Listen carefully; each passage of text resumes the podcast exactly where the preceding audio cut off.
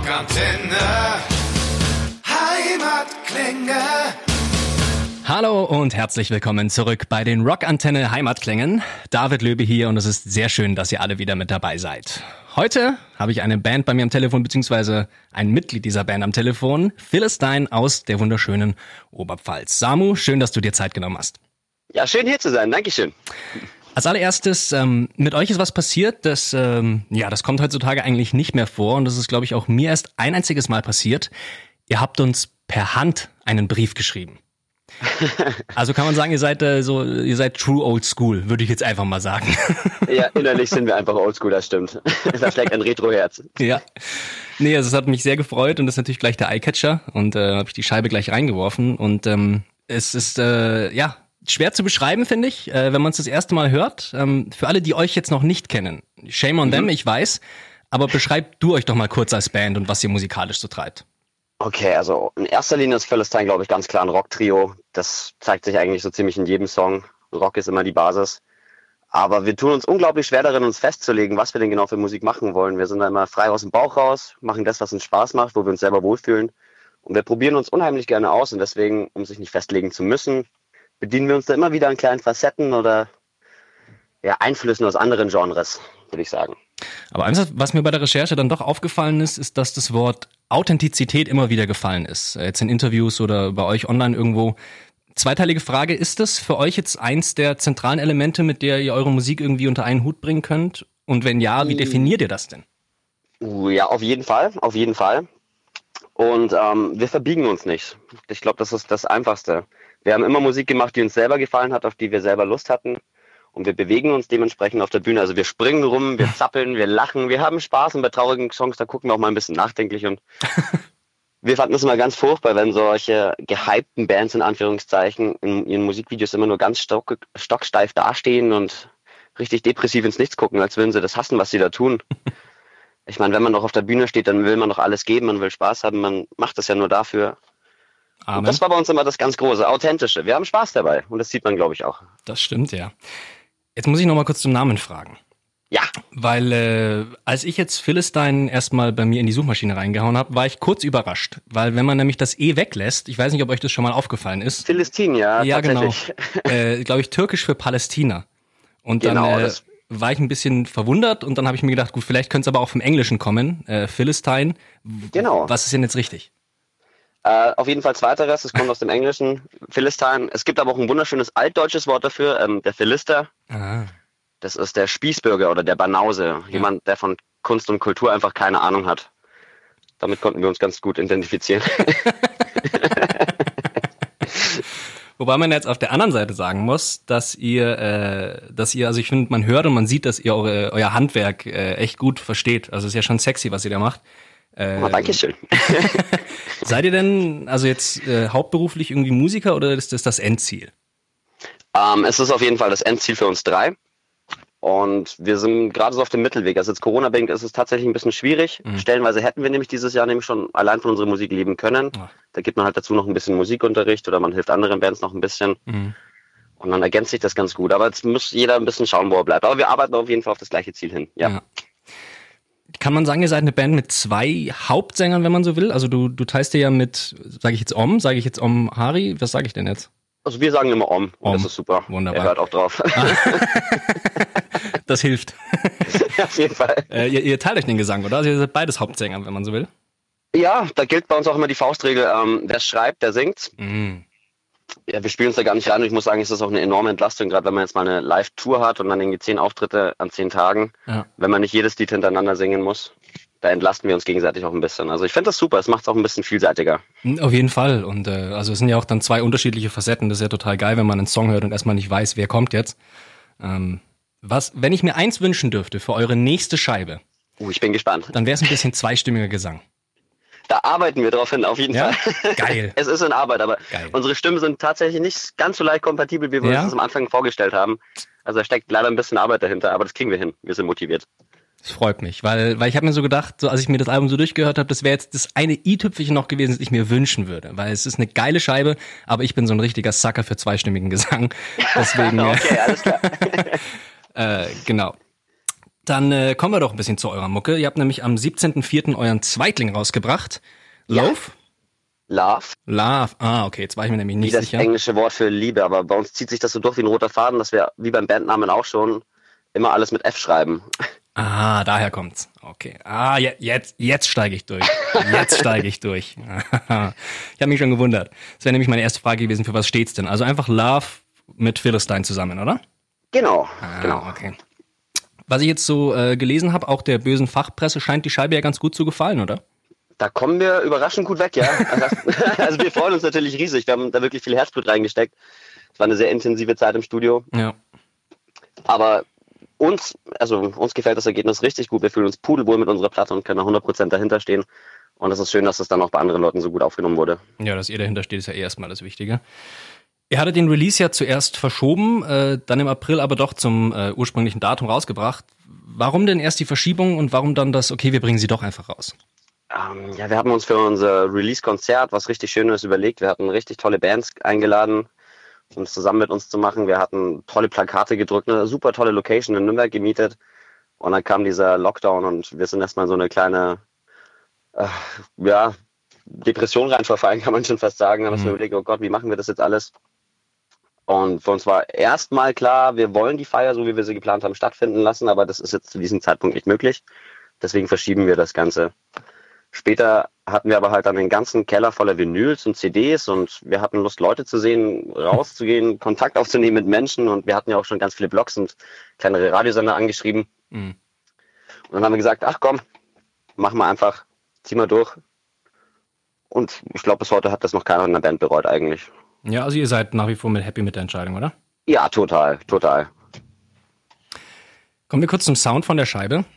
Ja, sehr gerne. Weil ähm, ich, ich finde, was den Sound so ein bisschen ausmacht, ist, dass ihr drei, also jetzt neben dem, dass ihr musikalisch echt was drauf habt, einen sehr distinkten instrumentalen Sound habt. Also ich finde, in jedem Song hört man, hört man ganz klar ähm, jeden einzelnen Part raus, aber nicht so, dass er zu sehr durchkommt, sondern halt in einem richtig runden, dicken Mix. Also es, habt ihr das selber recorded? Habt ihr das in einem Heimstudio gemacht? Habt ihr das in einem Profi-Studio gemacht? Wie war da der Prozess?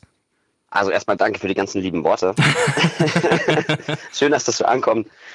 Ähm, ja, die Platte wurde produziert in Slash Zero Records in Abensberg. Das ist ein Studio von einem befreundeten Produzenten von uns, Hubi Hoffmann. Mhm. Der ist auch Bassist bei der Band Radio Haze. Und der ist da so ein kleiner äh, audiovisueller Perfektionist. Der hat uns da auch ein bisschen zur Höchstleistung getrieben. Der wusste, was man da rausholen kann, glaube Ja. ich, aus uns. Und das war stellenweise sehr anstrengend im Studio, aber unglaublich wichtig für uns in der Entwicklung auch. Wir haben jetzt selber gesehen, hey, da geht noch mehr, da geht noch mehr. Der hat uns das ganz gut aufzeigen können und wir sind so zufrieden. Also wir gehen da, glaube ich, auch wieder hin.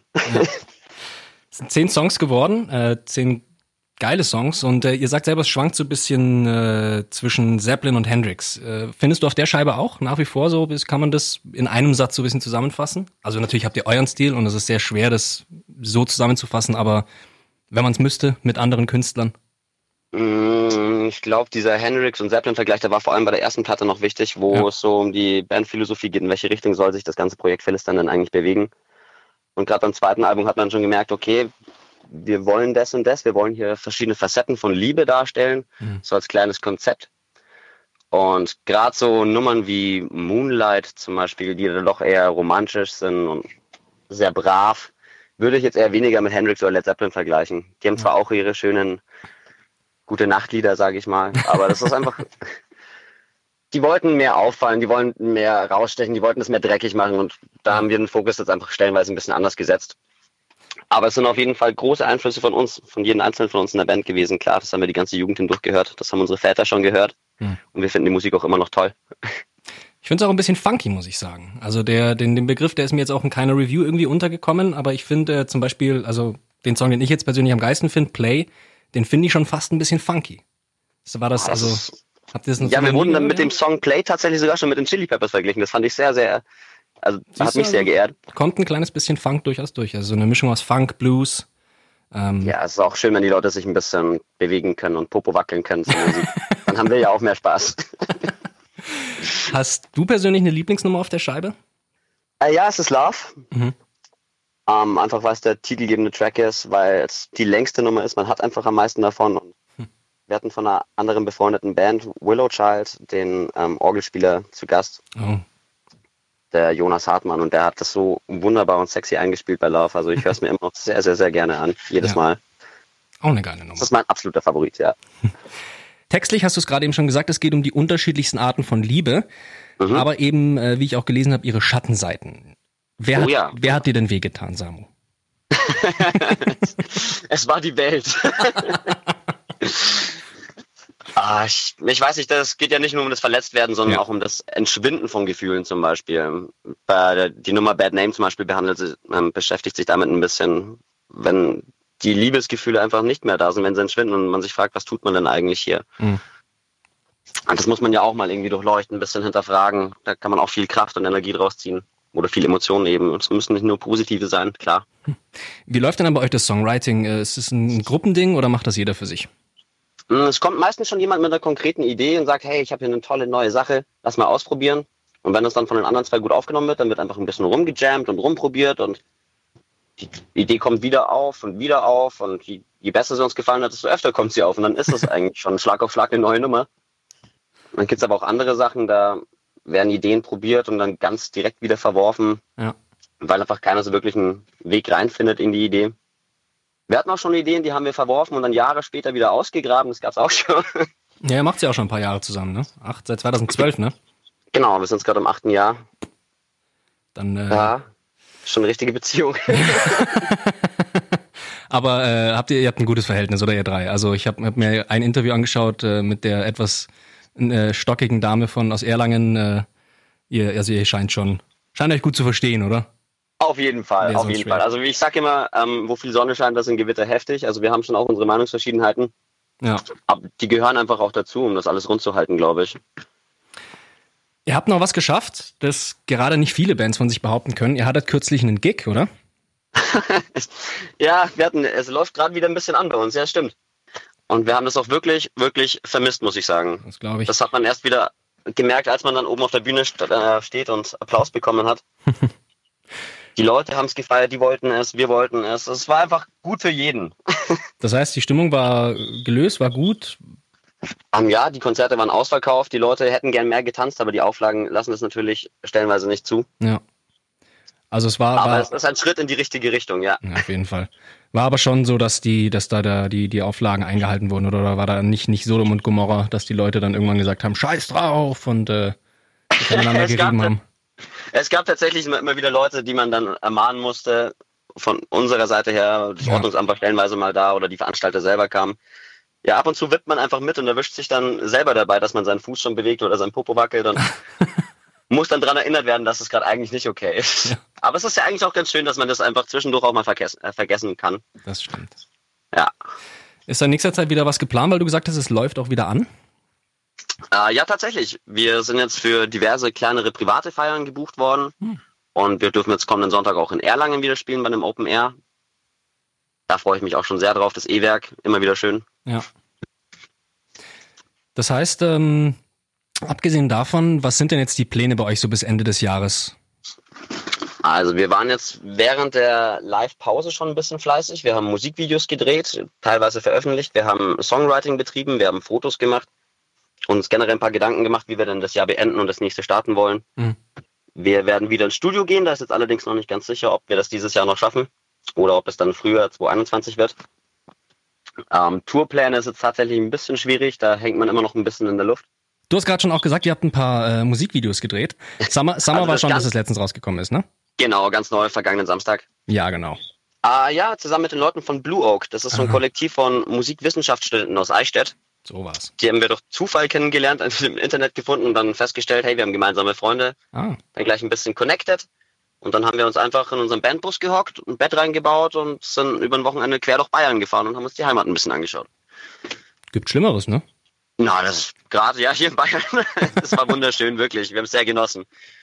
Gerade der erste Tag war sehr flüssig, wir haben sehr viel Bier getrunken, weil man muss sich ja ein bisschen das Angebot probieren. das wurde mir dann am zweiten Tag zum Verhängnis, ich habe ganz schön Schädel aufgehabt.